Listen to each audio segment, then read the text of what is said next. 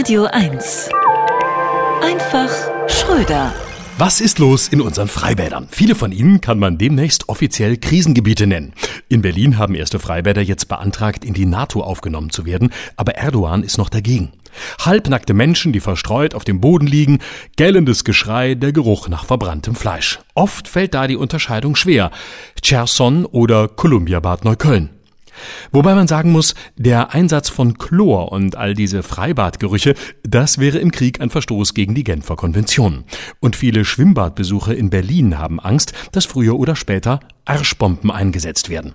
Und auch optisch müssen wir festhalten, was einem an Bildern in Freibädern zugemutet wird, Männer in spackigen Badehosen, todesbleich mit Mörderplauze und brutal zusammentätowiert, das könnte man im Fernsehen erst nach 22 Uhr zeigen.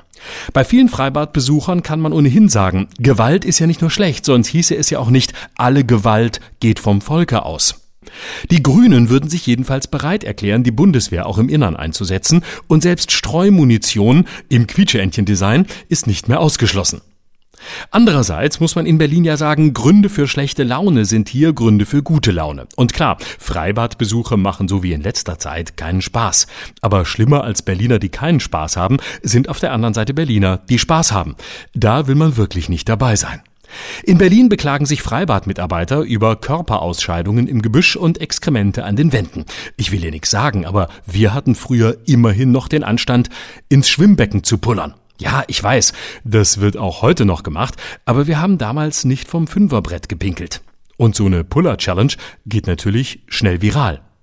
Das Klima in Berliner Freibädern ist jedenfalls so schlecht, demnächst kleben sich die ersten Aktivisten auf der Rutsche fest.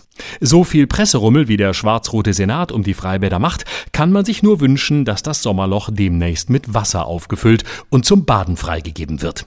Vielleicht sollte man wieder getrennte Badetage für Männer und Frauen einführen.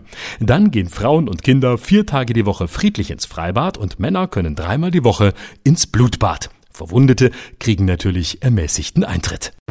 Florian Schröder. Immer dienstags neu im schönen Morgen, jederzeit auf radio1.de und mit seinem aktuellen Programm Neustart am 19. und 20. August live im Berliner Kabaretttheater Die Wühlmäuse.